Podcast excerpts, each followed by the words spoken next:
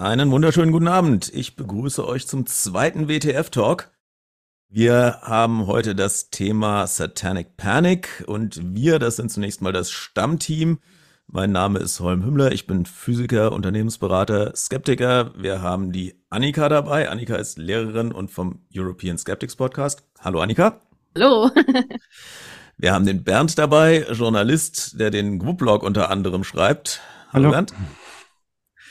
Und die Lydia, Psychologin, äh, beschäftigt sich mit Therapie von Straftätern, mit, äh, hat, hat sehr erfolgreiche Bücher geschrieben und hält sehr erfolgreiche Vorträge. Hallo Lydia. Dankeschön. Hallo. Ja, und dann haben wir zwei Gäste heute zu dem Thema. Das ist zum einen die Bianca Liebrand, äh, von der weiß ich, dass sie einen Artikel geschrieben hat über Zersplitterung nach Therapie. Äh, ja, Bianca, sag doch mal ein bisschen was zu dir. Gerne, hallo.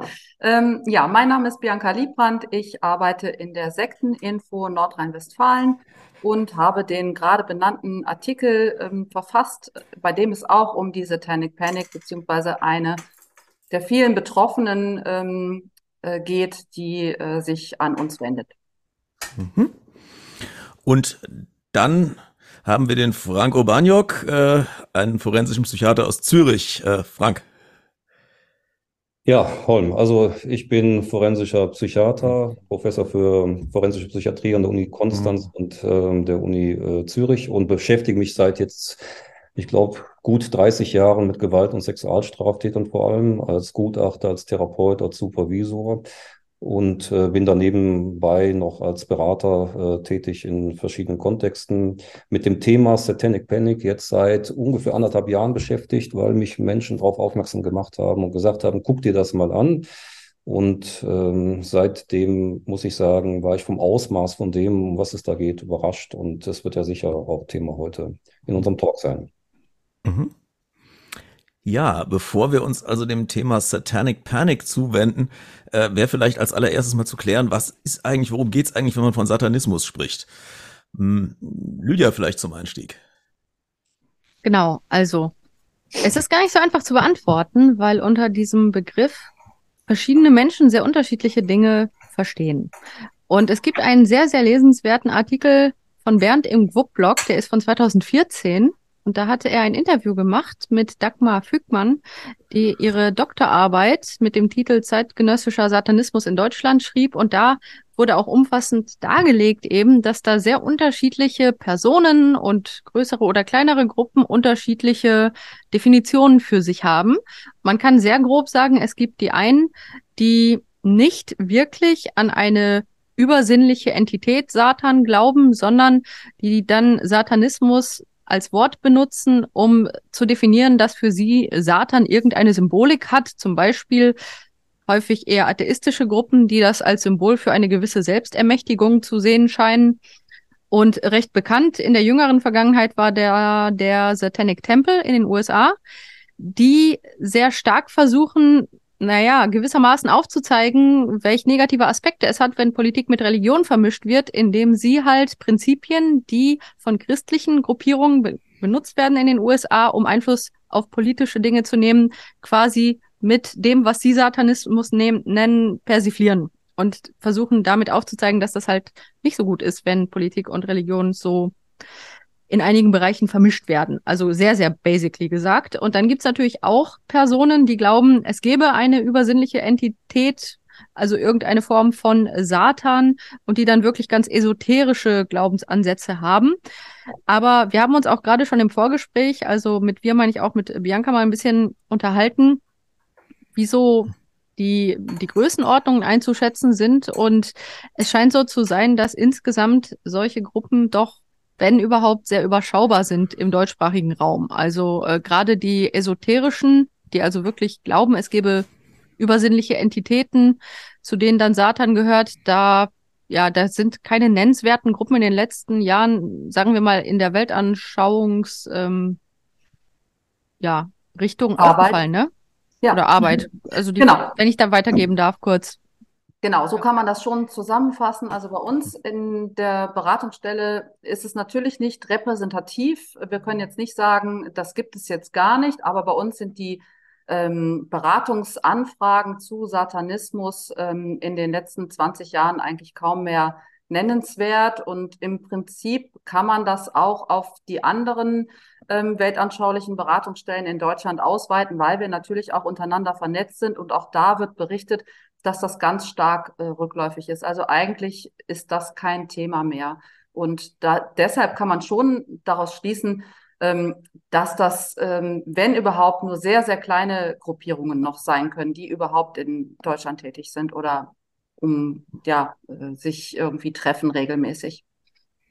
Genau. Oder, oder dass sie sehr, sehr mächtig sind und nie bei euch aufschlagen. Aber das, äh, darauf werden wir noch kommen. Äh, was machen denn aber jetzt diese Leute, die an, also die tatsächlich äh, an einen, an eine übernatürliche Entität Satan glauben? Also heißt das, dass die dann rumlaufen und Leute umbringen oder was, was machen die eigentlich?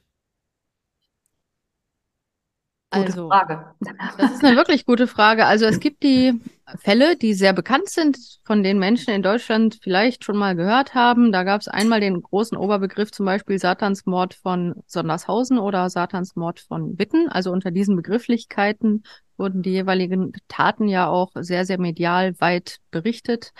Und in diesen Fällen beispielsweise waren jeweils, also einmal war es ein Ehepaar und einmal waren es drei Männer, drei junge Männer, ähm, die dann eine Tat, also ein Tötungsdelikt begangen haben jeweils. Und wenn man da mal genauer sich die Fälle anschaut, dann waren da sehr viele psychologische Auffälligkeiten, eine sehr destruktive Dynamik zwischen den beteiligten Personen und ein ganz großes Gewaltpotenzial, was man, wenn man sich diese Fälle genauer anschaut, besonders aus der Sicht der klinischen Psychologie und Psychiatrie, dann sieht man halt, dass da individuelle Variablen und die Aufschaukelungsdynamik zwischen den Personen eine ganz große Rolle spielten, bis hin zu eben dieser Gewalttat. Und die Ideologie spielte bei diesen Taten eigentlich gar nicht die Hauptrolle, sondern wurde mehr so als Legitimation von einem Gewaltpotenzial und auch Bedürfnis, das vorhanden war, herangezogen. Also die Personen haben sich aufgeschaukelt in Macht- und Gewaltfantasien und haben dann so eine Pseudo-Ideologie sich gebastelt, muss man wirklich sagen, wenn man die Fälle genauer betrachtet, von der sie dann angaben, dass das ja irgendwie zu tun gehabt hätte mit dem, was sie getan haben. Aber das war nicht so wie, die waren überzeugt von einer Ideologie und haben für diese Ideologie eine Tat begangen, sondern sie haben aus verschiedenen anderen Faktoren heraus Taten begangen, die sie versucht haben, mit dieser Pseudo-Ideologie irgendwie zu rationalisieren. So würde ich diese Fälle sehr, sehr, ja, gesamtheitlich zusammenfassen. Und solche Fälle gibt es halt gelegentlich, so wie auch zum Beispiel der in Deutschland unter dem Begriff Harry Potter Satanisten bekannte Fall, wo zwei Jugendliche mit starken psychischen Problemen dann ähm, nach Tschechien sind. Die kannten sich aus einer Wohngruppe für Jugendliche mit psychischen Problemen und haben dort in Tschechien gemeinschaftlich ein Tötungsdelikt begangen. Und derjenige, der offenbar den Hauptantrieb in dieser Gewaltdynamik gegeben hatte, der hat dann verkündet, dass er Bellatrix Lestrange aus den Harry Potter Geschichten so toll fand und dass er deswegen, weil er diese Harry Potter Hexe ganz toll fand, sich als Satanist bezeichnete. An diesem Beispiel erkennt man, was man mit Pseudoideologie meint. Also mhm. etwas, was Leute sich zusammenbasteln und dann im Prinzip versuchen, irgendwas ideologisch zu erklären. Und allein die Tatsache, dass in deutschen Medien dann wirklich von Harry Potter Satanisten beschrieben wurde in diesem Fall, zeigt, wie absurd das ist. Also und, so. und trotzdem finden sich alle diese drei Fälle finden sich in dem sogenannten Infoportal Rituelle Gewalt. Das ist, äh, ist eine Webseite, wo alle möglichen Fälle gesammelt werden, die angeblich die Existenz äh, von großen organisierten Satanskulten äh, beweisen sollen. Und wenn man sich diese Seite mal rauf und runter genau anguckt, ist im Grunde voll von solchen Fällen. Also alles, wo die Täter bei ihrer Verhaftung irgendwas von Satan oder Hexen oder Harry Potter erzählt haben, landet in diesem Infoportal rituelle Gewalt und wird als Beweis für die großen äh, Satanskulte und für die Existenz äh, von, von diesem satanistischen rituellen Missbrauch ausgegeben. Also das ist, dann, daran merkt man eigentlich schon, wie, wie mit dem Thema von, sagen wir mal, interessierter Seite in Deutschland umgegangen wird. Das heißt, jetzt sind wir schon mittendrin im Thema Satanic Panic, Bernd. Was ist Genau. denn, was ist denn, was ist denn dieses Portal äh, rituelle Gewalt und was, was, was ist die Satanic Panic oder das, was wir als Satanic Panic bezeichnen? Wenn ich zwei Minuten äh, ausholen darf, ich kann es, am besten macht man es an, an, einem Beispiel klar, das mir heute untergekommen ist. Im Vorfeld dieser Sendung gab es ja einen Twitter-Tweet, den ich zufällig noch gelesen habe, wo uns, uns Skeptikern oder der GWP der Vorwurf gemacht wird, wir könnten nicht unterscheiden zwischen organisierter Kriminalität und der Satanic Panic. Also ich, ich glaube, dass wir das äh, sehr, sehr gut können, jedenfalls sehr viel besser als viele andere. Ähm, was der Unterschied ist, sieht man sehr deutlich. Es gibt in der Schweiz, Frank, ähm, die du sicher kennst, eine, eine Opferorganisation namens Victims Mission. Die veröffentlichen regelmäßig bei pressetext.com. Das ist so ein Portal, wo man bezahlte gegen Geld vollkommen unredigiert, unkontrolliert Pressemeldungen einstellen kann. Und da gibt es eine Pressemitteilung, die ich nur jedem empfehlen kann, vom 17. Februar. Und ich rede nicht vom 17. Februar 1800 irgendwas, sondern vom 17. Februar 2023. Also diese Pressemitteilung ist zehn Tage alt. Ich lese nur ein paar Sätze daraus vor und dann weiß eigentlich jeder, ähm, worum es geht. Der Kult ähm, wird hier nicht Satanisten genannt, Dazu kommen wir später noch zu dieser Umdeutung, sondern Illuminaten. Inhaltlich ist es genau dasselbe, was mit Satanic Panic gemeint ist. Das, also es geht um eine junge Frau, die ihre Geschichte erzählt und sich schreibt, die Illuminaten, AK Satanisten, haben ihre Marionetten in die höchsten Kreise der Regierung, der Kirchen, der Wissenschaft, der Erziehung des Finanzwesens, der Massenmedien und in viele weitere Wirkungsbereiche des menschlichen Lebens eingesetzt. Ihr Vater, also von dem diese junge Frau erzählt, war in einer Bäckerei angestellt und sie schreibt weiter, die Arbeitgeber ihres Vaters waren Mitglieder der Illuminati-Loge unserer Stadt. Dort wurden okkulte Rituale abgehalten und Menschen, vor allem Babys und Kinder, gequält, vergewaltigt und geopfert, um Verbindungen zu der Dämonenwelt und Gottheiten zu pflegen und um diese zu ernähren. Ich, also diese junge Frau, die das schreibt, ich wurde in unterirdischen Gewölben unter der Altstadt regelmäßig angekettet, ich wurde am Hinterkopf aufgehängt und so über Stunden hängen gelassen. In diesem Kult waren Anwälte, Polizisten, Ärzte, Psychiater, Richter, Industrielle, Politiker, Schulleiter, ähm, ein Bücherautor, ein Philosoph. Mein Kinderarzt war auch im Kult. Meine Lehrerin in der ersten und zweiten Klasse war als Hexe auch in diesem Kult. Und ich erinnere mich auch, dass ich oft im Bischofssitz zu Besuch war und dem Bischof äh, sexuell zu Diensten sein musste. Und zu diesem Bischofssitz gibt es eine unterirdische Tunnelverbindung von der Altstadt dorthin. So geht das seitenlang weiter. Und ich denke, an den paar Sätzen merkt man, äh, das ist eben keine reale organisierte Kriminalität, die es natürlich gibt und die ja auch niemand leugnet. Das, was hier geschildert wird, das ist eins zu eins dieses Narrativ der Satanic Panic. Es gibt also in dieser Vorstellung große organisierte Satanskulte, die bis in die höchsten Spitzen der Gesellschaft reichen, die Kinder ähm, foltern, vergewaltigen, auch töten, auch opfern aus irgendwelchen rituellen Gründen. Die sind so mächtig und so gut vernetzt, dass sie über Jahre und Jahrzehnte vollkommen unerkannt agieren können. Niemand ist in der Lage, das aufzudecken. Den Opfern wird nicht geglaubt und so weiter und so fort. Ich glaube, damit kann man das in zwei, drei Sätzen umreißen, worum es da geht. Hm. Also es sind ja schon sehr viele wichtige Stichworte jetzt gefallen und äh, ich glaube, wir nähern uns dem Thema ja jetzt von dem Bereich Verschwörungstheorien. Genau kann ja generell dazu sagen, dass weltweit Verschwörungstheorien auf dem Vormarsch sind. Es gibt übrigens auch äh, je nach Region und Länder gibt es unterschiedliche Raten von Menschen, die an Verschwörungstheorien glauben. Dass zum Beispiel in den Vereinigten Staaten gibt es eher eine Tendenz daran zu glauben. Und Verschwörungstheorien sind mächtig deswegen, weil eben viele Leute daran glauben, da eine Welterklärung haben und da ja häufig auch eine dann am Schluss politische Mission oder Gewaltbereitschaft daraus ableiten. Und Verschwörungstheorien äh, haben ja immer das äh, interessante Kennzeichen, das typische Kennzeichen, dass eben die fehlenden Belege geradezu als Beleg für die Existenz äh, genommen werden. Und das ist ja dann der verschwörungstheoretische Zirkel. Man sagt, weil das nie nachgewiesen worden ist, ist genau das ein Beleg für die Macht dieser Organisationen. Und damit entzieht man sich ja jeder Belegbarkeit und dann ist es ein sich selbst bestätigender Mechanismus, weil man sagt dann aber, da ist es widerlegt und da ist es äh, entsprechend, es gibt ja Gerichtsurteile, wo solche Fälle widerlegt worden sind. Und dann sagt man, das ist ja der Beweis für die Macht.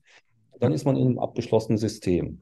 Und ähm, in diesem Bereich Satanic Panic, das ist ja das, was Lydia auch gesagt hat, was ein ganz wichtiger Punkt ist. Da haben wir gesehen, dass diese verschwörungstheoretischen mhm. Narrative, dass die in Behandlungen, zum Beispiel in der, Psycho, äh, in der Psychotherapie, in der Psychiatrie mhm. eindringen, dass die Grundlage werden, dass die auch Patienten übergestülpt werden. Und die entscheidende die entscheidende, wirklich äh, wichtige Differenzierung ist genau die, die äh, schon gesagt worden ist nämlich die, natürlich gibt es rituelle Elemente in sexueller Ausbeutung. Es gibt das fürchterlichste, es gibt die irrsten Leute, die die verrücktesten Sachen machen. Natürlich gibt es das. Es gibt organisierte sexuelle Gewalt, Kriminalität aus kommerziellen Interessen. Es gibt organisierte Tätergruppen, die äh, Opfer manipulieren, die sie äh, fürchterlich misshandeln. All das gibt es selbstverständlich und da gibt es zum Teil auch rituelle Elemente da drin. Aber der entscheidende Punkt ist, das Rituelle, die Ideologie, der Satansglauben, die, der QAnon-Verschwörung, das ist nicht der Grund, dass sie das machen, sondern der Grund ist, weil sie ein sexuelles Bedürfnis haben, weil sie ein kommerzielles Bedürfnis haben, weil sie Macht ausüben wollen. Und jetzt geben sie ein paar rituelle Zutaten dazu. Es ist nicht ideologiegetrieben. Und da läuft genau die Grenze zu Satanic Panic oder da, wo Fehlbehandlungen anfangen, nämlich dass da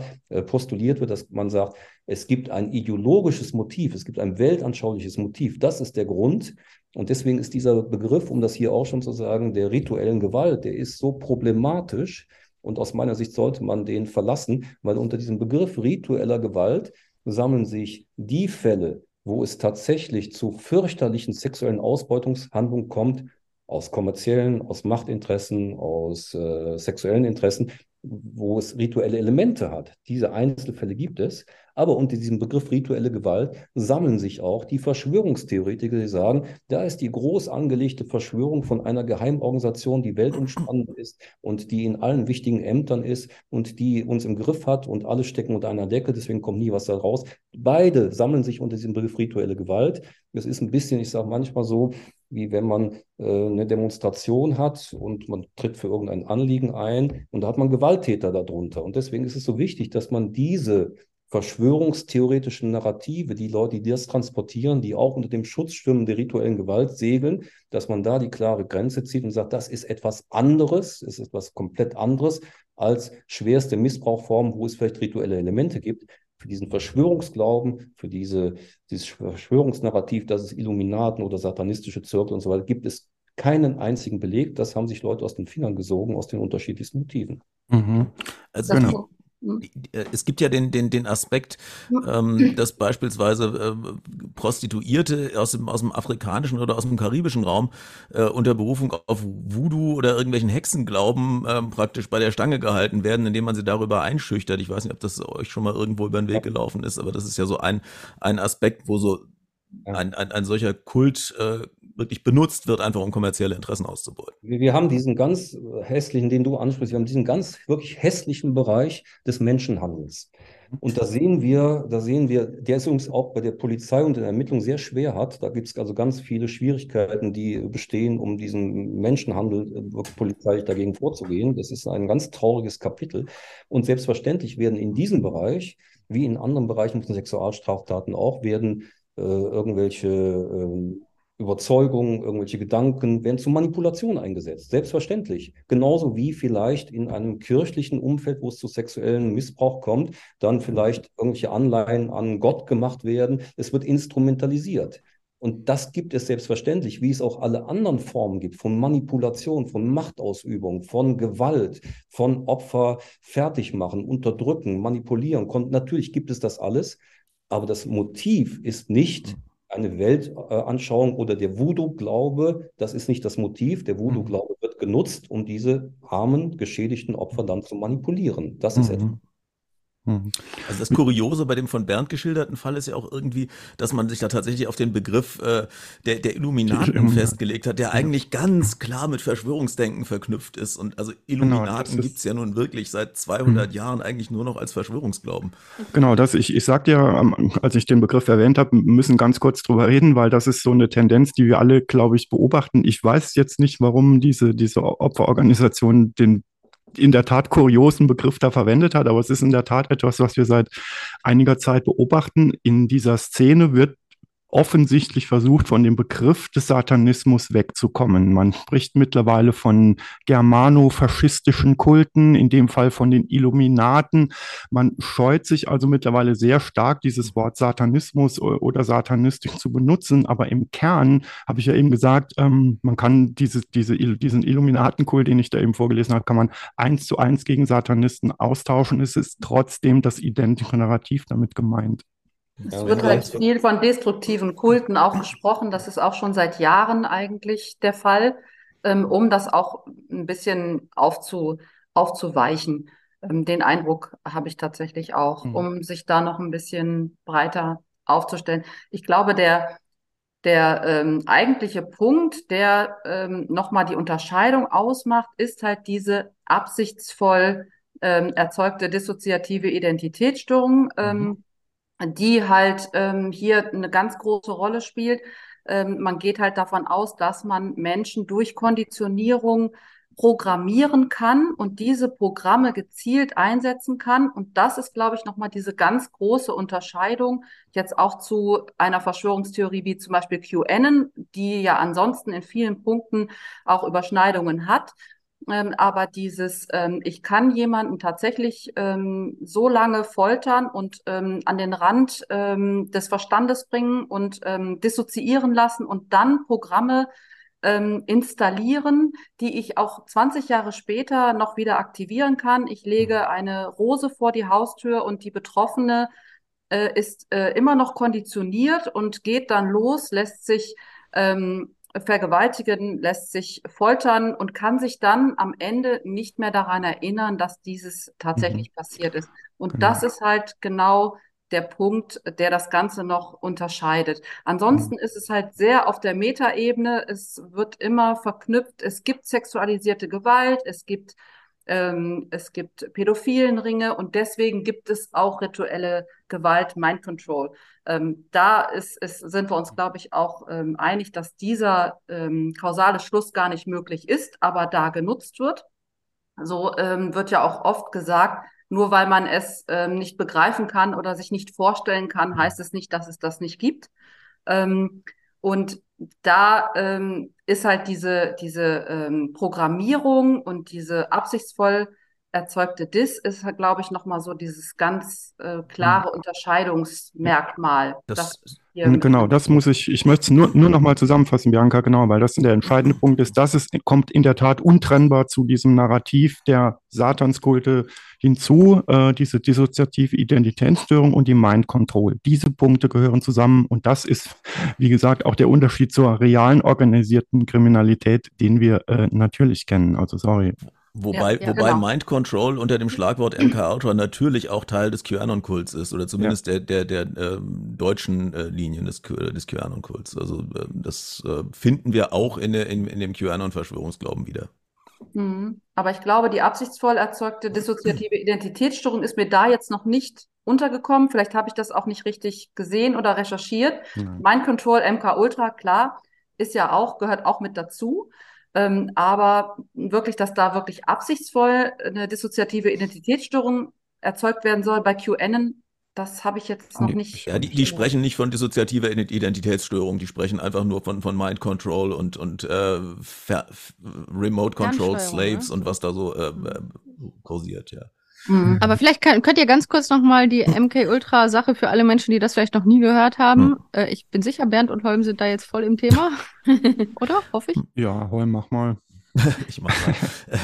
ja, MK Ultra war äh, ein, ein Programm in den, in den 1950er Jahren, wo man äh, für militärische Ziele im Wesentlichen ausgehend von der CIA äh, versucht hat, äh, die, die Wirkung äh, psychedelischer Drogen zu erforschen mit dem Ziel, ähm, oder mit der, vor der Fragestellung, kann man das irgendwie militärisch nutzen? Kann man das nutzen, um Menschen zu ver, ver, verhören? Kann man das nutzen, um Menschen vielleicht äh, willfähriger zu machen, um Soldaten besser gehorchen zu lassen und so weiter? Und man hatte also äh, zunächst mal innerhalb von, von äh, geheimdienstlichen Gruppen, äh, dass man, der, dass der eine dann dem anderen gesagt hat, wie fühlst du dich jetzt? Ich habe dir gerade LSD in den Tee gekippt. Äh, und, äh, und dann weitergehend davon an, an Universitäten dann dann äh, viel Forschung dazu gemacht hat. Also je weiter das natürlich in die Universitäten reinging, desto weniger geheim wurde es. Und es ist in den 60er Jahren dann im Wesentlichen aufgedeckt und Anfang der 70er Jahre in großen Untersuchungsausschüssen aufgearbeitet worden. Und äh, seitdem, äh, also es hatte schon, es hieß schon seit Ende der 60er Jahre nicht mehr MK Ultra, aber der, der Name äh, wurde dann in diesen Untersuchungsausschüssen nochmal benutzt und äh, hat halt das Ganze dann mehr oder weniger historisch aufgearbeitet. Und ähm, ja, damit war der Name halt an der Öffentlichkeit und mhm. darauf kann man dann sozusagen äh, fast 50 Jahre später äh, in diesen Topf wieder reingreifen und das halt auf irgendwelche Sachen draufheften, die Genau, also die Behauptung ist, dass das natürlich nie geendet hätte, sondern alles im genau. Geheimen fortgeführt worden ist. und vor allen Dingen, dass es funktioniert hätte, weil die Leute, die MK Ultra gemacht haben, genau, äh, sagen ja alle, ja, geklappt, also wir genau. haben da äh, wir haben, wir haben halt kostenlos Drogen gekriegt, äh, fanden wir teilweise ganz super, andere fanden es nicht so gut.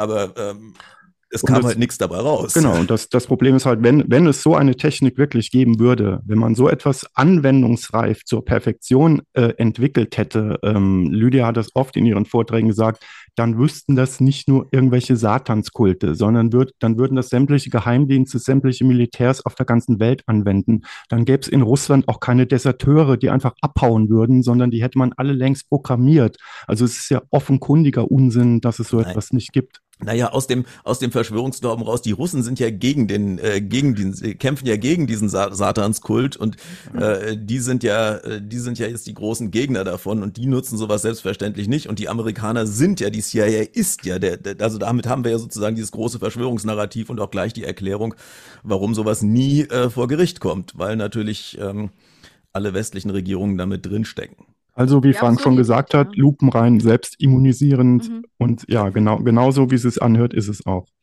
Genau, also es ist absurd, aber die Leute glauben solche Dinge wirklich, ja. Apropos Glauben, es gibt ja auch tatsächlich Menschen, die sich Satanisten nennen.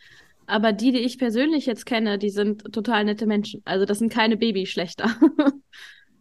Das ist halt auch nochmal ein anderes Thema, dass die Menschen, die das Ganze als ähm, eine Lebensphilosophie betrachten, auch großes Interesse daran haben, nicht mit solchen Straftaten natürlich fälschlich in Verbindung gebracht zu werden, nachvollziehbarerweise, aber auch ganz unab abhängig davon, wie man jetzt diese ja humanistisch, atheistisch angehauchten Satanistengruppierungen sieht, ist es einfach so, dass wir nun mal uns alle die harten Fakten angeschaut haben. Und gerade die Sache mit dieser Programmierbarkeit von Menschen, dass quasi bewusst eben verschiedene Persönlichkeiten erschaffen würden, damit man die missbrauchen, sexuell ausbeuten kann, aber auch dazu bringen könne, dass Teilpersönlichkeiten zum Beispiel eben Tötungsdelikte begehen bis hin zu kannibalistischen Handlungen, was ja häufig ein Teil der Gesamtgeschichte ist. Ähm, dafür gibt's einfach wirklich keine Belege und ganz im Gegenteil. Ganz oft wird nämlich bei diesen Themen gesagt, ja, aber es gibt ja eben zum Beispiel ähm, die organisierte Kriminalität bezogen auf die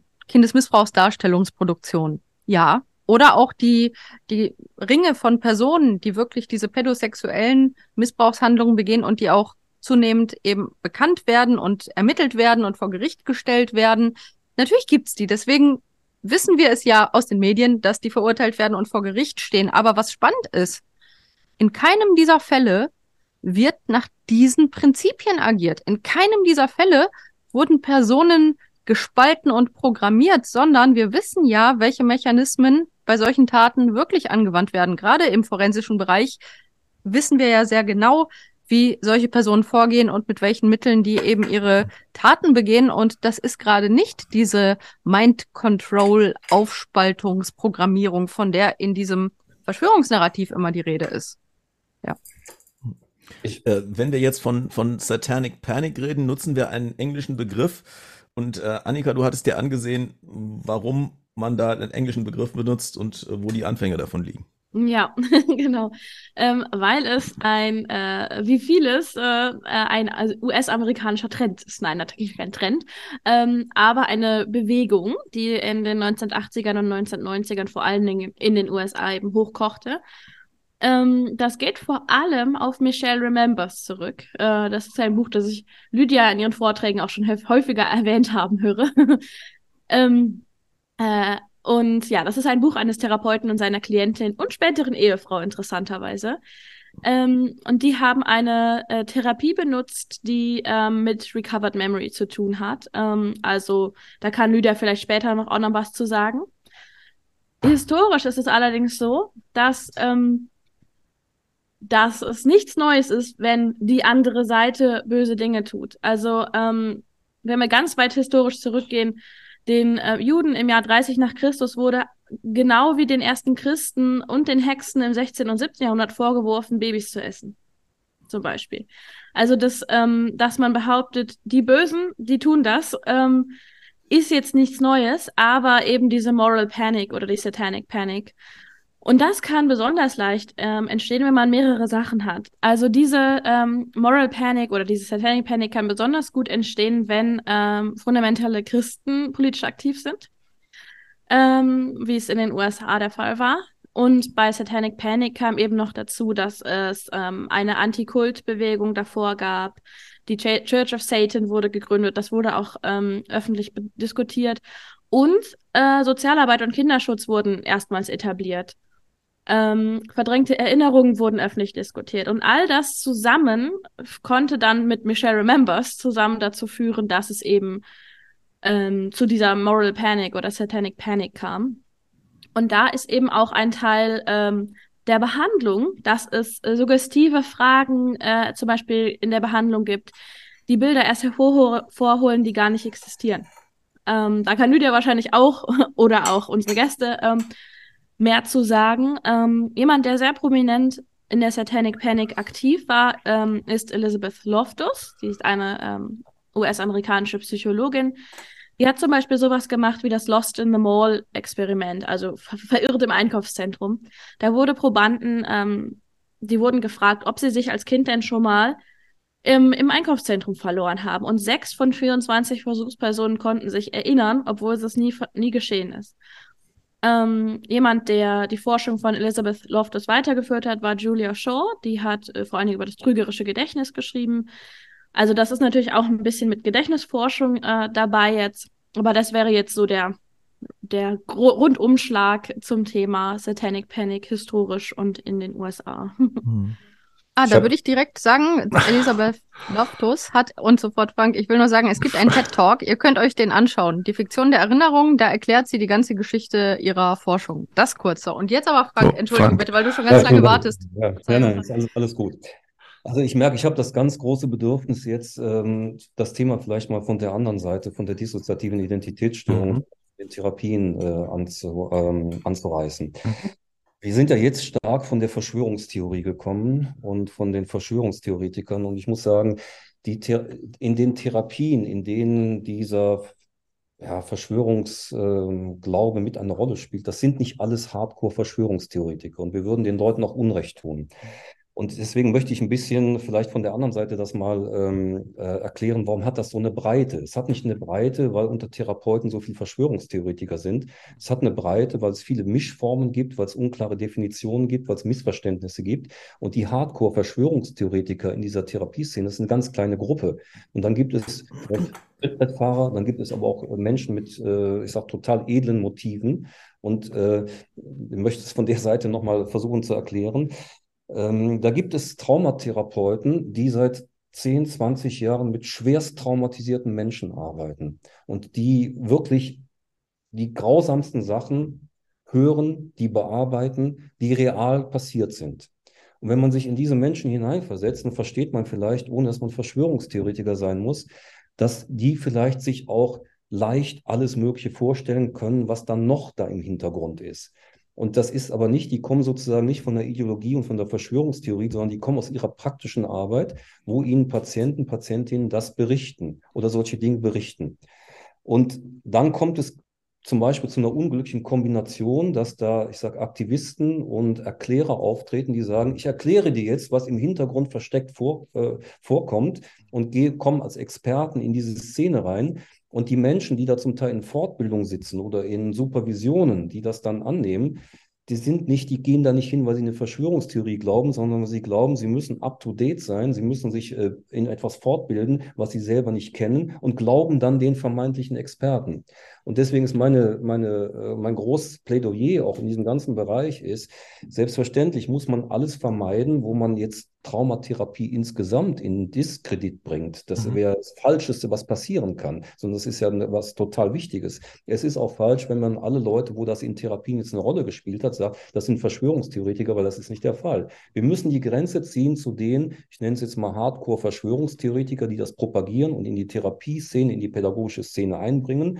Und die Leute, die dann vielleicht noch ein Geschäftsmodell daraus entwickeln, da sind wir im Bereich von Fehlbehandlungen, da sind wir auch in, von haftungsrechtlichen Folgen. Und wir müssen dann ansonsten dieses Definitorische, was, was mir wirklich ein großes Anliegen ist, was so wichtig ist, dass wir klären, ja, natürlich sehen die Traumatherapeuten in ihren 10, 20 Jahren, die sehen grausamste Sachen, die sehen auch rituelle Elemente in Einzelfällen. Aber der Grund ist nicht eine weltumspannende Elite, die das organisiert. Der Grund ist dann, dass rituelle Elemente instrumentalisiert werden. Ich will ein Wort jetzt noch zur dissoziativen Identitätsstörung gerne auch sagen. Und äh, ohne die Zeit jetzt überzustrapazieren, das ist ja schon gesagt worden, es gibt für dieses Problem der Satanic Panic in der Psychiatrie, in der Psychologie, gibt es drei wesentliche Elemente. Das eine ist dieses geschlossene System, dass man sich der Belegbarkeit komplett entzieht, indem man sagt, das muss nicht belegt werden, sondern weil man es nicht belegen kann, ist es der beste Beweis. Das ist das komplette, der komplette verschwörungstheoretische Zyklus. Das zweite Element ist auch schon genannt, genannt worden. Es gibt dieses Element der Programmierung des Mind Controls, was häufig dazu kommt, wo man dann sagt, da kann man psychochirurgisch, kann man die Kinder so missbrauchen und so konditionieren, dass man die wie fernsteuern kann, noch als Erwachsene. Auch dafür gibt es keinen einzigen wissenschaftlichen Beleg, keinen einzig belegten Fall. Das ist das zweite Element, was dazu kommt. Und dann haben wir die dissoziative Identitätsstörung. Und da ist es so, es ist richtig, bei schwersten Traumatisierungen kann es zu dissoziativen Zuständen kommen, kann es auch zu dissoziativen Identitätsstörungen kommen. Das ist was Seltenes. Das ist was Seltenes. Das ist ein, eine Reaktion auf schwerste Traumatisierung, weil die Persönlichkeit sich rettet, indem sie sagt, so bedroht, also lagere ich bestimmte Zustände aus, da kann es zu solchen Spaltungen kommen. So, das ist extrem selten. Jetzt sehen wir in diesen problematischen Therapien, sehen wir, dass die regelmäßig dissoziative Identitätsstörungen diagnostizieren. Und unglücklicherweise haben wir in sozialen Medien mittlerweile so einen Hype, dass die DIS fast so ein bisschen manchmal eine Modediagnose ist, wo man sich auch wie fast manchmal bisweilen wie so ein Lifestyle das zulegt. Das hat nichts zu tun mit den schwerst traumatisierten Menschen, die wirklich eine DIS haben, die es gibt. Das ist eine kleine Gruppe. Aber wir haben so ein großes Feld mittlerweile, wo das fast eine akzeptierte, eine gängige Diagnose ist, wo auch manche Menschen mit anderen psychischen Problemen das wie dankbar aufgreifen. Auch das vielleicht, um das nochmal zu sagen, dass man das versteht. Es ist, es ist so, da kommen, da kommen vielleicht Patienten und die kriegen jetzt von einem Therapeuten endlich eine Erklärung für ihre Störung. Die kriegen jetzt die Welt erklärt. Plötzlich geht alles auf und die nehmen das dankbar an. Also, lange Rede, kurzer Sinn. Ich glaube, es gibt sehr viele Mechanismen, die dazu führen, dass wir dieses Problem in Therapien, in der Psychiatrie und Psychologie sehen. Und ich glaube, wir müssen eine Politik verfolgen, wo wir diese rote Linie sehr klar machen, die Fehlbehandlungen, die Menschen, die da Aktivisten sind. Aber wir müssen die anderen, die aus äh, vielleicht Trittbrettfahrer sind, die vielleicht aus ihrer Erfahrung von äh, Behandlung schwerst traumatisierten Menschen kommen, die vielleicht die Befürchtung auch haben, jetzt wird niemand mehr geglaubt. Dies, das müssen wir sehr ernst nehmen. Die müssen wir mit in dieser Diskussion mitnehmen, weil ich glaube, nur so rollt man das Feld auf und führt nicht zu falschen Solidarisierungen, dass sich am Schluss alle mhm. Traumatherapeuten sagen, ja. wir müssen das bekämpfen, die Aufklärung, weil es geht hier gegen unsere Patienten, es geht gegen unsere, unsere Arbeit, es geht nicht dagegen, sondern im Gegenteil, es geht darum, den wichtigen qualitativen Kern dieser Arbeit zu schützen mhm. gegen diesen verschwörungstheoretischen Irrglauben. Vielen Dank, Frank. Also genau so sehe ich das auch. Also da bin ich jetzt ganz, ganz bei dir.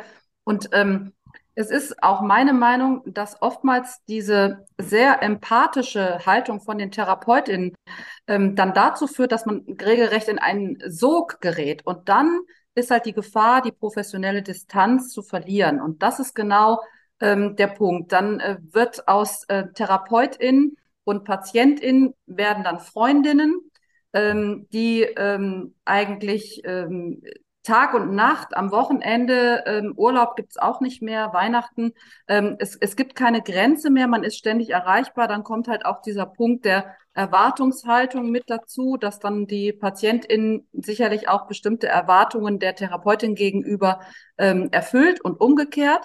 Und ähm, da sehe ich halt auch ähm, die Gefahr und da ist halt die Therapie eine falsche Und ähm, ich glaube aber auch, dass das halt oftmals aus dieser empathischen Grundhaltung von TherapeutInnen herauskommt. Und ähm, das ist, glaube ich, das, das Hauptproblem, dass man da ähm, ja gut differenzieren sollte. Ja, ich habe jetzt zwei. Vielleicht noch einen, wenn ich das darf, was therapietechnisches auch sagen, weil das auch noch so ein wichtiges Unterscheidungsmerkmal für die Praxis ist. Ich habe viele Behandlungen jetzt gesehen, die unter so einer fragwürdigen, äh, unter so einem fragwürdigen Narrativ gelaufen ist. Und das Interessante daran ist, dass die, oder interessantes Bemerkenswerte ist, die, die behandeln ja diese Patienten nicht so, dass sie sagen, wir versuchen die Persönlichkeitsspaltung zurückzudrängen, wir versuchen das wieder in die Realität zu holen. Sie fordern das. Sie sagen, sie fordern zum Teil, ich habe so Behandlungen gesehen, noch auf und sagen, noch eine Person Persönlichkeitsspaltung mehr. Noch eine 12., eine 13., eine 14., eine 15., nochmal Berichte mehr. Was ist noch da? Das heißt, der Ansatz auch im Handwerklichen, wie dann man mit diesen Patienten und Patientinnen umgeht, ist nicht eine zurück in die Realität, Integration von den abgespaltenen Einheiten. Es wird verstärkt, es wird ausgeweitet. Die Menschen werden immer weiter von der Realität abgerückt. Und da hat es dann natürlich eine Nähe auch zu Sektenmechanismen, in denen wir dann ganz schnell dabei sind, Kontakt zur Familie abbrechen, weiter in den Irrsinn reingetrieben werden, weiter in diese falschen Erinnerungen, die werden stabilisiert. Und da sind wir ganz klar bei Fehlbehandlungen, sind aber auch handwerklich ist das die falsche Strategie, um mit dissoziativen Identitätsstörungen umzugehen, weil wir treiben die nicht weiter in die Irrationalität und die Spaltung. Wir wollen sie an die Realität zurückholen. Und diese Therapeuten, Therapeutinnen,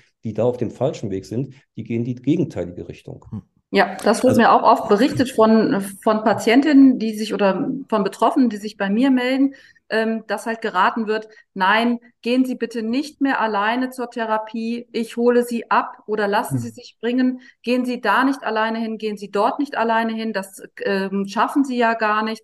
Also es wird, ähm, und das eigene Handeln wird auch in Frage gestellt, das halte ich auch für sehr, sehr kritisch. Ähm, es werden keine Entscheidungen mehr ähm, den Patientinnen zugetraut ähm, und dieses Einschließen an Feiertagen, an bestimmten ähm, Festtagen ähm, müssen halt ähm, bestimmte Regeln einge eingehalten werden. All diese Punkte führen dazu, dass man immer weniger ähm, selbst kontrolliert handelt, dass man kein Selbstbewusstsein mehr hat, sich gar nichts mehr zutraut, immer mehr zurückzieht und dadurch immer mehr destabilisiert wird. Und das ist ja genau auch die Kritik, ähm, die wir vertreten. Ja. Hm. Jetzt äh, hatten wir dazu ein paar Fragen aus dem Chat. Also zum mhm. einen die Frage, äh, müsste man, wenn, wenn, wenn diese Problematik bekannt ist, müsste man nicht sozusagen das Wissen um Verschwörungsmythen mehr in die Ausbildung von Psychotherapeuten auch reinbringen oder in die Weiterbildung? Mhm. Von Scharpitz war die Frage. Also was sagen. Äh, ich glaube nicht, dass, ähm, dass, das, dass das über die Ausbildungsgänge geht, weil jeder, der jetzt ein Ausbildungs, der jetzt eine Stunde hat über Verschwörungstheorien, der wird wahrscheinlich dem zustimmen. Mhm. Ich glaube, man greift das Problem dann nicht ab, weil die Menschen kommen ja dann über Fachfortbildung und denen wird gesagt, das ist jetzt ja kein Verschwörungsmythos, sondern dem wird ja ein, ein pseudowissenschaftlicher Anstrich gegeben. Und ich glaube, das schützt nicht gegen diesen Mechanismus. Deswegen würde ich sehr stark dafür plädieren und glaube, das ist der richtige Weg, dass man jetzt aus der Praxis, wo man diese Fälle sieht, dass man die aufklärt, dass man die auch wissenschaftlich publiziert, mhm. dass man den Kollegen und Kolleginnen, die vielleicht da auch auf einem falschen Weg äh, waren, dass man denen, denen Fortbildung anbietet, dass man aufklärt, dass man zum Beispiel diese Unterscheidung macht. Ist es ein instrumentalisiertes rituelles Element oder ist es eben eine, eine, eine ideologische Motivation? Also, dass man fachlich dort reingeht, dass man aufklärt, dass man fortbildet und dass man jetzt diese, diese Unterscheidung hinbekommt von, wo ist, wo ist es eine Fehlbehandlung, wo geht es übers Ziel hinaus und wo sind es auch wirklich verschwörungstheoretische Aktivisten. Und ich bin eigentlich recht optimistisch, dass man das hinbekommt, weil da viele Therapeuten auch guten Willens sind. Das sind nicht, wie gesagt, alles verpeilte Verschwörungstheoretiker. Das kann man auf einer sachlichen Diskussion abholen und hm. das muss man machen. Aber die Voraussetzung dafür ist, dass man das Problem als solches anerkennt, dass man Transparenz schafft, dass man es nicht unter den Teppich kehrt. Und das ist die Voraussetzung überhaupt, dass man in diese Diskussion kommt. Da glaube ich, sind wir in der Schweiz ein Stück weiter, als man das in Deutschland im Moment noch ist. Was kann man denn noch besser machen? Also wir haben jetzt gerade gesagt, öffentlich drüber reden. Äh, kann man auch irgendwie was mit der Berichterstattung, äh, also verbessern kann man ja dann nichts wirklich, oder? Also was kann man, was kann man machen? Also Also ich kann sagen, was in der Schweiz jetzt gut funktioniert hat, das ist zum Beispiel, sind das engagierte Journalisten, die sich nicht haben abschrecken lassen, sondern die jetzt drei Reportagen gemacht haben, die extrem, wirklich extrem wichtig waren für die Aufarbeitung der Geschichte. Weil zuvor war es so, dass auch die Aufsichtsgremien, die Kontrollbehörden, die haben weggeschaut. Auch die Klinikleitung hat weggeschaut. Man wollte das nicht sehen. Da hat also die öffentliche Berichterstattung ist ein ganz wesentliches Element gewesen, dass das überhaupt auf, die, auf den Schirm kam. Mhm. Und das Zweite, was dann, glaube ich, auch sehr wichtig ist, dass man die Fälle, wo es zu Fehlbehandlungen kommt, dass die auch entsprechend aufgearbeitet werden bis hin zu vielleicht juristischer Aufarbeitung, bis hin zu, es gibt jetzt erstes Gerichtsurteil dazu, also da, wo es zu krassen Fehlbehandlungen mit Folgen gekommen ist, dass man das auch wieder damit in den, in den normalen, äh, in dem normalen Weg, also in der juristischen Aufarbeitung bringt. Und der dritte wichtige Punkt aus meiner Sicht ist, und ich kann das ein bisschen aus der Erfahrung jetzt sagen, ähm, in der Schweiz, am Anfang sind wir überhaupt gar keine offenen Türen eingerannt. Und auch die beiden Journalistinnen nicht, die haben richtig, die haben richtig Shitstorm ab, die sind unter Druck gekommen und äh, es, glaube ich, braucht am Anfang so eine Bewegung, das anzuschieben, dass dann auch die dafür zuständigen Fachverbände, dass die dazu kommen und sagen, wir äußern uns dazu, wir, wir kennzeichnen auch, was ist richtig und was ist falsch. Und dafür, glaube ich, braucht es diese öffentliche, diese auch äh, mediale Diskussion. Es braucht ein paar Menschen, die da vielleicht auch sich positionieren, Fachleute. Und man darf überhaupt nicht erwarten, also wenn es eine Erfahrung jetzt aus der Schweiz, dass man da mit dem Thema kommt, dass man die Fälle hat, dass man offene Türen einrennt. Das darf man nicht erwarten sondern es braucht eine ganze Zeit. Bis Im Prinzip ist das ja in, in den USA auch genauso angestoßen worden. Da gab es ja diesen ganz großen Prozess mit ähm, Millionen ähm, ähm, ja, Schadensersatzforderungen, ähm, also im zweistelligen Millionenbereich. Ich glaube, das war sogar der, der höchste jemals ähm, äh, ja, ähm, verurteilte Schadensersatz, der gezahlt werden musste. Und ich glaube, das hat auch ähm, sieben Jahre gedauert oder so, der Prozess. Und der ist auch sehr durch die Medien gegangen. Und da wurde es auch juristisch aufgearbeitet. Und danach sind ja unglaublich viele Kliniken geschlossen worden. Unheimlich viele Therapeuten haben ähm, dann auch ähm, sich besonnen und haben ähm, anders reagiert, anders diagnostiziert. Und ähm, ich glaube, dass das ähm, da auch so einen ähnlichen Weg genommen hat wie jetzt in der Schweiz. Nur dass in, in Deutschland ist ja Jahre her ist. In Deutschland haben wir ja genau das umgekehrte Phänomen. Ich wollte gerade sagen, wir hatten gerade auch im, im, Chat die Frage von, von Zuckerkugel nach einem, äh, nach einem äh, Podcast vom SWR 2. Genau. Äh, vielleicht kannst du da gerade was zu sagen. Ja. Ähm, also das kenne ich jetzt tatsächlich noch nicht, aber wir haben ja zwei andere Fälle, der Artikel in der Taz und dieses ARD-Hörfunk-Feature. Äh, und da ist es ja genau andersrum, äh, Frank. Wir haben hier in Deutschland den Eindruck, je mehr die Geschichte unter Druck gerät, desto eher fühlen sich Journalisten anscheinend bemüßigt, denen beizuspringen. Und ich kann das auch verstehen, da würde ich dir völlig recht geben, Frank. Die machen das sicher nicht, weil sie böse Menschen sind oder Verschwörungstheoretiker. Ich jetzt vor 20 Jahren war ich als Journalist auch immer auf den Standpunkt, ja, man muss doch dem, dem Opfer beistehen. Man muss auch den, den Schwachen helfen. Ich bin sicher, dass das genau die Motivation dafür ist. Und wenn wir das dann versuchen zu korrigieren, und sagen, sorry, aber das stimmt so nicht so ganz, was Sie da geschrieben oder gesendet haben, dann kommt ja der Verweis auf die Fachverbände und die sagen genau dasselbe. Das ist ja das Problem in Deutschland. Die stecken ja alle, ich will nicht sagen unter einer Decke, weil das schon wieder nach Verschwörung klingt. Aber die, die, transportieren im Grunde ja gegenseitig die Meinung. Die Fachverbände sind zutiefst davon überzeugt, dass es das alles gibt und geben es an die Journalisten weiter und die bestätigen das äh, dann wieder. Ja. Also ja, und es kocht irgendwie immer wieder hoch, ne? Also, also der, der, der SWR-Podcast aus dem aus der, der, Frage war übrigens identisch. Das ist dieses Radio-Feature. Ah, verstehe, okay. Und man muss sagen, also es gibt halt diese, diese Personen in der Traumatherapie-Richtung, natürlich nicht alle, aber einige, die auch durchaus einflussreich sind und wo halt Fachbücher das vertreten. Und das ist so das Problem, dass die durchaus auch eben ja, sehr viel Gehör sich verschafft haben. Und das ist ganz interessant, weil mir ist das das erste Mal äh, bei einem Kongress untergekommen 2013. Und das war ein Kongress in Bremen Mhm. IFF-Tagung, also Interdisziplinäres Forum Forensik, die gibt's jetzt so nicht mehr. Und da war ein Vortrag von Ursula Caberta, die ja unter anderem bekannt geworden ist, weil sie sich zur Aufklärung bezogen auf Scientology sehr eingesetzt hat, was sie auch, soweit ich das sehe, gut gemacht hat. Und bei dem Vortrag aber, der dort gehalten wurde, gab es plötzlich genau das Narrativ, von dem wir hier reden.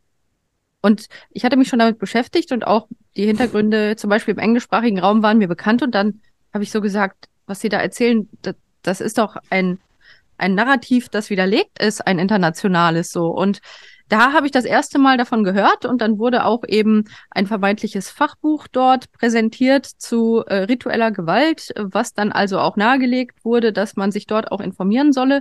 Und das war das erste Mal, dass mir das in Deutschland so in einem Fachkontext äh, wirklich auf einer Tagung begegnet ist. Das heißt nicht, dass es das nicht auch schon vorher gab, aber das war für mich persönlich meine erste Begegnung auf einer Fachtagung mit dem Thema. Und dann habe ich 2014 ähm, tatsächlich in einem Podcast schon mich kritisch dazu geäußert und auch den Fall der sogenannten Harry Potter Satanisten als Beispiel dafür genommen, dass das aber eben kein Beleg ist für dieses große Verschwörungsnarrativ. Und seither ist die Sache aber immer größer geworden in Deutschland und wurde immer mehr unterstützt und entsprechend wird sich ja, glaube ich, wenn ich das richtig sehe, sogar in der Schweiz teilweise auf deutsche Publikationen immer noch berufen, die das ganze ja vermeintlich seriös ähm, dann darstellen sollen. Ich weiß nicht, Frank, ob du diese Zusammenhänge ja. gerade auf dem Schirm hast, aber ja, das ist, das ist so. Also es gibt, äh, gibt verschiedene Publikationen, aber ich glaube, äh, um was, ähm, und man beruft sich darauf, äh, auf diese Studie, auf die Hamburger Studie zum Beispiel, in der ja mit einer anonymen Online-Befragung äh, solche Fälle so angeblich dokumentiert worden sind, die natürlich keine wissenschaftliche Grundlage haben. Also daraus kann man nicht die Häufigkeit von solchen Fällen ableiten. Wenn man anonym online etwas abfragt, da werden sich ganz viele Menschen melden und man wird die abstrusesten Ergebnisse bekommen. Also aus dem kann man nicht ableiten, es gibt das Phänomen tatsächlich. Aber ich etwas Optimistisches weil dazu. Ähm, ich, ich sehe das überhaupt nicht als leicht an oder dass man einfach solche Themen durchbringt. Aber am Schluss glaube ich wirklich, äh, ich könnte fast pathetisch sagen, in der Demokratie glaube ich zutiefst daran, dass man zumindest immer eine Chance hat, dass man mit den besten Argumenten durchbringt. Nicht ein Selbstläufer und nicht, dass alle Beifall klappen und nicht, dass man äh, massivste Gegenbewegungen hat. Aber denke, das kann man beim Schopf greifen und ich fühle mich in der Diskussion wirklich sehr, sehr wohl, weil ich glaube, es gibt ähm, sinnvolle Differenzierung. Man kann das erklären. Sind viele Menschen sind auch äh, bereit, sich Erklärungen anzuhören, in die Diskussion zu kommen. Aber man muss das wirklich betreiben. Man muss das betreiben und dann hat man eine Chance, nicht eine Garantie, dass man das aufbrechen kann. Und äh, das ist ja auch beschrieben worden. Diese Gefahr ist ja diese Polarisierung, dass es sofort etwas gibt. Die einen sind für Täter, die anderen für Opfer. Und mhm. da muss man darunter in einen fachlichen Diskurs kommen, der also unter diesen, der diesen Reflex umgeht, sondern dass man in diese Differenzierung mit der rituellen Gewalt, was ist es instrumentell oder ist es eben, in diese Diskussion reinkommt. Und da fühle ich mich eigentlich wohl, weil wir da auf der richtigen Seite sind. Und mit den besseren Argumenten fühle ich mich eigentlich in jeder Argumentation wohl. Mhm. Ich glaube, das ist wahr. Das ist nicht leicht, aber es ist erklärt. Ja. Ich glaube, was gar nicht da ist, Bianca, ist ja bei den, ähm, bei den Journalisten und bei diesen Gremien ist die Gefahr von diesen speziellen Traumatherapien. Und in dem Artikel, den Holm ganz am Anfang erwähnt hat, bei dir geht es ja darum, dass du so jemanden in der Beratung hattest, die durch diese Therapie massiv geschädigt worden ist, der diese Sachen eben tatsächlich eingeredet worden sind. Hm. Ja, richtig. Und davon habe ich ja in unserer Beratungstätigkeit nicht nur eine Klientin. Und wir haben auch in den Schweizer Dokus gesehen, dass es nicht nur eine ähm, Klientin ist, sondern dass es sehr viele sind. Und mhm, ähm, mhm. die, das sind halt eben auch Opfer und die muss man auch mit ähm, berücksichtigen. Und die fallen dann ansonsten auch ein bisschen, ja, unter den Tisch. Ja, richtig. Ich wollte noch ist, wir sind keine Täterschützer, ganz im Gegenteil. Ne? Also absolut. Ja, aber ich sag mal, das, das Problem ist ja, dass wenn sozusagen die Leute, die zu euch kommen, sind ja die, die wenigstens schon mal wissen, dass da was schiefgelaufen ist in der Therapie. Sonst mhm. würden die ja nicht zu euch kommen normalerweise, ja. oder? Ja. Ja, also wir haben ähm, natürlich auch ähm, Betroffene, die an dieses ähm, Narrativ glauben. Die habe ich auch in der Beratung. Also das ist jetzt äh, nicht so, dass es nur einseitig die sind, die sich ähm, die merken, dass sie eine schädigende Therapie haben. Also ich habe auch Gespräche mit denen, die an das Narrativ glauben. Und ähm, das ist natürlich dann auch erstmal ähm, sehr, sehr schwierig, ja, weil man zunächst immer erstmal glaubt und hört mhm. und ähm, das ja auch gar nicht der Punkt ist, sondern diese Menschen, die leiden ja auch, denen geht es mhm. ja auch sehr schlecht und für die sind wir auch da und haben da auch ein, ein Ohr für, natürlich. Mhm. Ja, also wir nehmen jeden ernst, der bei uns anruft. Ich wollte noch erwähnen, dass in Deutschland halt äh, die Sache gerade in die öffentlich-rechtlichen Medien gekommen ist, meine Beobachtung zumindest, dass das zusammenhängen könnte mit einer Entwicklung im November 2017. Ähm, da gab es ähm, also das findet man auch noch online auf der Seite der unabhängigen Kommission zur Aufarbeitung sexuellen Kindesmissbrauchs. Und dort steht halt, Zitat, die unabhängige Kommission zur Aufarbeitung sexuellen Kindesmissbrauchs sprach mit Expertinnen und Experten im vertraulichen Rahmen über sexualisierte Gewalt in rituellen und organisierten Gewaltstrukturen.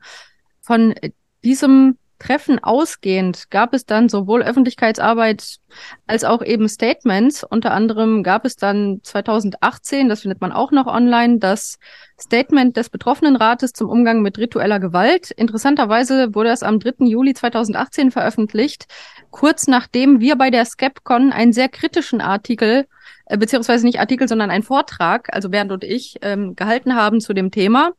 Und dort auch durchaus das Forschungsprojekt, das vorhin schon hier erwähnt wurde, kurz angerissen hatten und kurz darauf wurde dann diese Stellungnahme hier veröffentlicht. Könnte Zufall sein oder auch nicht, weiß man nicht, aber auf jeden Fall wird das Ganze von sehr offizieller Stelle in Deutschland vertreten. Und natürlich werden öffentlich-rechtliche Medien Vertretende sich daran orientieren. Selbstverständlich tun sie das und das ist ein Problem, wenn wir dann mit Fakten kommen und mit überprüfbaren Erkenntnissen, dann ist aber das Gegenargument, na ja, unsere Privatmeinung gegen offizielle Stellungnahmen einer sehr natürlich auch ähm, nachvollziehbarerweise angesehenen Stelle. Und nun, darauf wird sich häufig in der öffentlich-rechtlichen Berichterstattung ja auch berufen. Und ein Beispiel war der Bericht äh, bei Z, also einer also Zeit Online im Prinzip. Und da gibt es halt eine Videodokumentation mit dem Titel Wir sind die Nikis. Und dort ist die Protagonistin, die bereits vor ziemlich genau jetzt 20 Jahren in einer öffentlich-rechtlichen Dokumentation dargestellt wurde. Ich glaube, es war 2003. Und 2003 in der Dokumentation Höllenleben tritt diese Frau auf und gibt an, in einem Satanskult missbraucht worden zu sein an schweren eben Verbrechen, sowohl Opfer als auch mitgewirkt zu haben und Opfer geworden zu sein. Und da wurde ermittelt und die Ermittlungen konnten all das, was sie zu der organisierten Form von Kriminalität ausgesagt hat, in keinster Weise stützen. Die Ermittlungen, die sehr intensiv durchgeführt wurden, konnten also nichts von dieser vermeintlichen Organisation in irgendeiner Form nachweisen, obwohl man da sehr gründlich ermittelt hat. Und Ungefähr 20 Jahre später wird genau diese Frau jetzt von der Zeit in dieser Dokumentation nochmal ähm, dargestellt. Aber jetzt ist das Wort Satanismus weg. Jetzt heißt es ein, ein Kult, wenn ich mich nicht vertue. So, es ist dieselbe Person, es ist dieselbe Geschichte. Aber man spart jetzt das Wort Satanismus aus, weil Satanic Panic ist ja doch inzwischen auch googelbar und man kann ja nachvollziehen, ähm, was das eigentlich war und inwiefern das aufgearbeitet wurde. Und deswegen wird jetzt halt mit anderen Begrifflichkeiten gearbeitet, aber es ist ja nun mal gerade an dem Beispiel erkennbar exakt dasselbe. Hm. Und das ist so ein wenig das Problem, das wir im Moment haben, dass, ja, dass, äh, also Bernd und ich schon sehr häufig versucht haben, darauf hinzuweisen, wie die Faktenlage ist, dass jeder die prüfen kann. Jede Person kann das alles prüfen. Die Ermittlungsergebnisse international und auch in Deutschland, die es bereits umfassend gab zu dem Thema, die sind ja verfügbar. Das sind ja keine Geheiminformationen. Aber es ist ein bisschen schwierig, mhm. damit Gehör zu finden. Ja, und vor allem, ich hätte, Frank, an dich vielleicht noch eine Frage, wenn ich darf. Ich will dich nicht in Verlegenheit bringen, aber du hast eben, also du hast viel Interessantes gesagt, aber eins ist mir besonders aufgefallen, weil ich es geht so ein bisschen in die Richtung, was Lydia gerade gesagt hat, äh, gerade gesagt hat, je mehr diese Szene unter Druck gerät, desto mehr Abwehrreflexe entstehen. Und dazu gehören nach unserer Beobachtung auf so Kanälen wie TikTok oder YouTube tauchen immer mehr Videos von sich selbst als Betroffene bezeichnende, die also eine dissoziative Identitätsstörung hätten, die in satanistischen oder rituellen Kult missbraucht worden seien. Die drehen ein Video nach dem anderen. Es gibt auch Aufrufe dazu, immer mehr zu produzieren, damit man immer mächtiger und vielfältiger wirkt. Du hast eben in so einem Nebensatz so ein bisschen was zu dieser Darstellung gesagt. Ähm, also ich habe große, ich habe mir vieles von den Sachen angesehen. Ich habe große Schwierigkeiten damit, das einzuordnen. Es kommt sorry, ich möchte den Leuten nicht Unrecht tun, aber es kommt mir sehr gekünstelt, sehr seltsam vor. Hast du so ein Video mal gesehen? Wie siehst du das aus fachlicher Sicht? Ich habe Videos, ich habe Videos gesehen, bei denen ich sicher bin, dass es äh, sich nicht um äh, tatsächliche Opfer handelt. Die gibt mhm. es auch. Die gibt es. Und die sind äh, zum Beispiel dann von interessierter evangelikaler Seite, werden die dann entsprechend protegiert. Und wenn man so ein bisschen die Atmosphäre dann dieser vorgestellten Person dann aufgreift, dann hat man manchmal so das Gefühl, dass ähm, das sind sicher Personen, die Schwierigkeiten im Leben hatten und die dann irgendwann eine identitätsstiftende Erklärung gefunden haben. Und wenn man so die Atmosphäre etwas abgreift, dann ist das manchmal wie beim Kaffeekranz. Dann ist es so, ja, die Satanisten, die machen noch dies und noch das. Und ich muss sagen, ich habe seit 30 Jahren mit schwerst traumatisierten Menschen zu tun und ich habe noch keinen Menschen gesehen, der dann so über solche Sachen geredet ja, hätte. Genau. So ein Gefühl dafür, dass das auch was Identitätsstiftendes hat und vielleicht damit auch eine gute Erklärung ist für Schwierigkeiten, die man sonst im Leben hat. Aber ich möchte eigentlich das nochmal aufgreifen, was äh, Bianca ja völlig zu Recht gesagt hat. Man muss deutlich machen, wofür wir uns einsetzen, sind Opfer, sind mhm. Opfer, aber für alle Opfer. Das mhm. heißt, für Opfer von schwersten sexuellen Missbrauch, selbstverständlich setzen wir uns für die ein, aber auch von Opfern von Fehlbehandlung und dem man etwas einredet, was ihre psychische Gesundheit schädigt und die von Drittpersonen. Das heißt, es gibt nicht nur die einen Opfer, sondern es gibt auch die anderen Opfer. Und unsere Position ist, für alle Opfer. Und es ist selbstverständlich so, dass die, dass die Gruppen oder die, ich sage jetzt mal, die aktivistischen Gruppen, die sich sehr damit identifizieren, die reagieren auf den Druck mit Gegendruck. Das mhm. ist ganz, ganz sicher so, weil die, die, denen droht eine Identität verloren zu gehen, denen droht ein Geschäftsmodell verloren zu gehen, denen droht vielleicht eine 20 Jahre praktizierte äh, Theorie und Expertise verloren zu gehen. Die fangen an, sich zu wehren. Und ja. die interpretieren auch die Diskussion so, dass sie sagen, ja, das ist ja ein Zeichen dieser Organisation, dass sie jetzt mit der Diskussion anfangen, um die mhm. Opfer äh, mundtot zu machen, um das zu verschleiern. Das wird ja, ja. das wird ja auch ins Narrativ sofort eingebaut.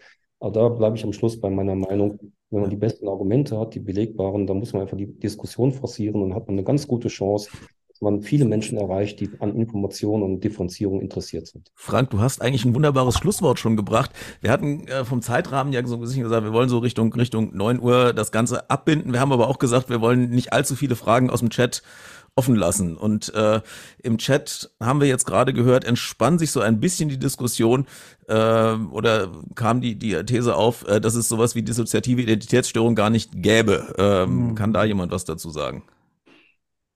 Ja, hat Frank ja schon gesagt. Also ja, gibt genau. es aber, aber sehr viel seltener, als in diesen Kreisen behauptet wird. dazu, dazu vielleicht auch noch ein Hinweis. Es gibt von der New York Times eine auf YouTube ähm, 13-minütige Dokumentation unter dem Titel Sybil, A Brilliant Hysteric. Und da wird dargelegt, wie sich die Diagnose von dem alten Begriff multiple Persönlichkeitsstörung hin zu dem neuen Konzept der dissoziativen Identitätsstörung entwickelt hat. Da wird auch ein sehr bekannt gewordener Fall kritisch beleuchtet. Und das ist vielleicht ein ganz guter Überblick, der halt zeigt, wo auch historisch sicherlich äh, schwierige Momente waren, sage ich mal, zum Beispiel dieses Buch Sybil, das doch auch sehr, sehr äh, fragwürdige therapeutische Vorgänge darstellte. Aber dennoch ist auch hier der Ausgang, dass selbstverständlich die Diagnose gestellt wird und eben, dass sie mhm. aber dann sehr, sehr seriös mit einer sehr guten und ähm, vorsichtigen Arbeitsweise, also eben ohne suggestive Methoden und ähnliches, dann gestellt werden muss, um sie richtig zu stellen. Und das wurde uns mhm. immer vorgeworfen, dass wir behaupten würden, die gäbe es nicht. Das ist falsch. Das haben wir nie behauptet. Mhm. Wir sagen dasselbe, was der Frank auch gerade gesagt hat, dass es natürlich die Diagnose gibt, aber dass man vorsichtig sein muss, dass es keine Fehldiagnosen in diesem Bereich gibt durch unseriöse Arbeitsweise.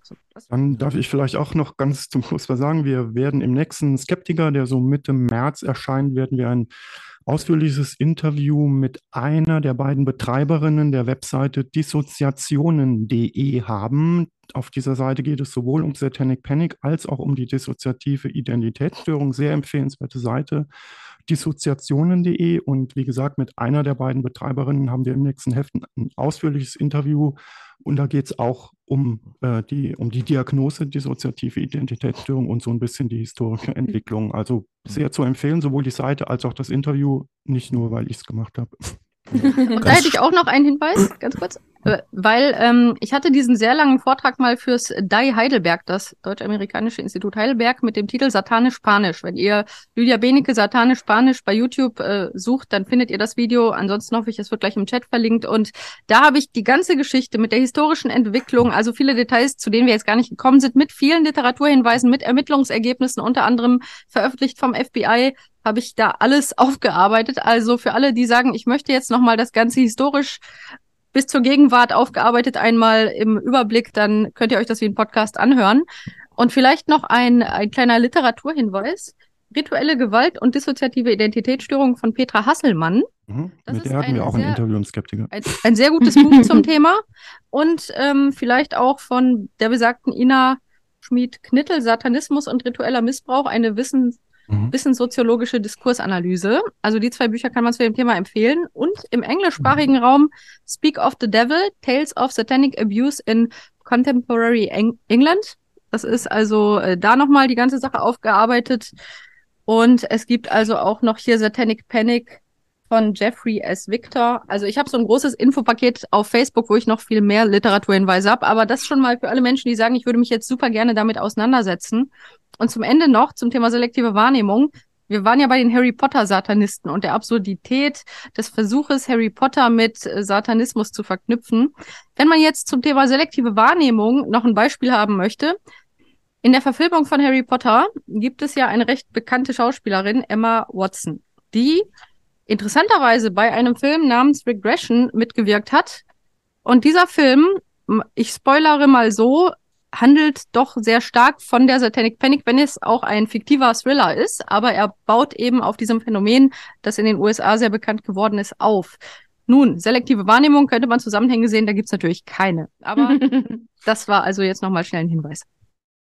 Ich würde sagen, bevor wir aber enden, wollt ihr vielleicht noch irgendwas sagen, liebe, also Bianca und Frank? Vielleicht gibt es noch was, wo ihr sagt, das würde ich gerne noch loswerden, bevor das hier endet. Und ich würde sagen, das wäre jetzt die Gelegenheit. Ich habe eigentlich nichts mehr zu ergänzen. Ich fand das ein sehr gutes Hinweis auf, Gespräch. auf eure äh, sonstigen Texte, Bücher, äh, Aktivitäten, äh, Sachen, die man sich ansehen sollte. Ja, gerne kann man natürlich auf unserer Webseite von der Sekteninfo NRW nochmal schauen. Da gibt es den Artikel ähm, Zersplitterung nach Therapie, aber auch viele andere äh, lesenswerte Erfahrungsberichte aus anderen äh, Kulten. Wenn man sich äh, grundsätzlich dafür interessiert, für ähm, dieses Thema, kann man da gerne sich einmal umschauen. Frank hat eine eigene Homepage und da ist auch dieses Video und noch vieles mehr drauf. Genau. Darfst gern die Adresse sagen. Die, also kann man googeln, meinen Namen und dann gibt es einen Blog, äh, wo ich verschiedene Themen bearbeite und immer gern gegen Extremismus, gegen Radikalität, gegen Verschwörungsglauben, gegen Fake News. Das ist so ein bisschen, nenne ich mein zivilgesellschaftliches Engagement. Auf diesem Blog und auf dem YouTube-Kanal findet man mit meinem Namen. Jo. Wow.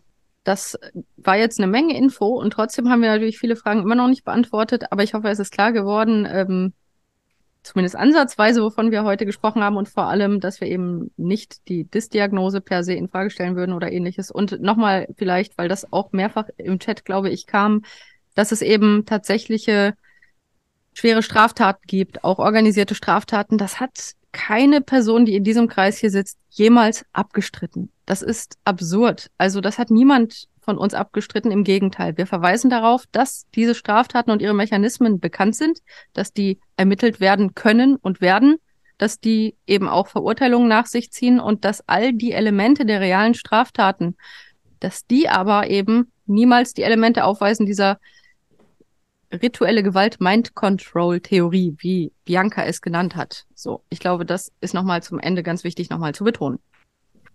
Ja, und dann sollten wir zum Ende nicht versäumen, ähm, ist mir gerade auch noch souffliert worden, äh, auf unseren nächsten äh, WTF-Talk hinzuweisen. Der ist am 13.03. Und es geht um das Thema Reichsbürger und auch wieder mit zwei interessanten Gästen. Jo, dann sage ich mal Dankeschön und vielen Dank, äh, Frank und Bianca. Und. Danke für Ja. die Einladung. Vielen Dank. okay, dann wünsche ich allen noch einen schönen Abend und bis dahin. Tschö. Tschüss. Tschüss.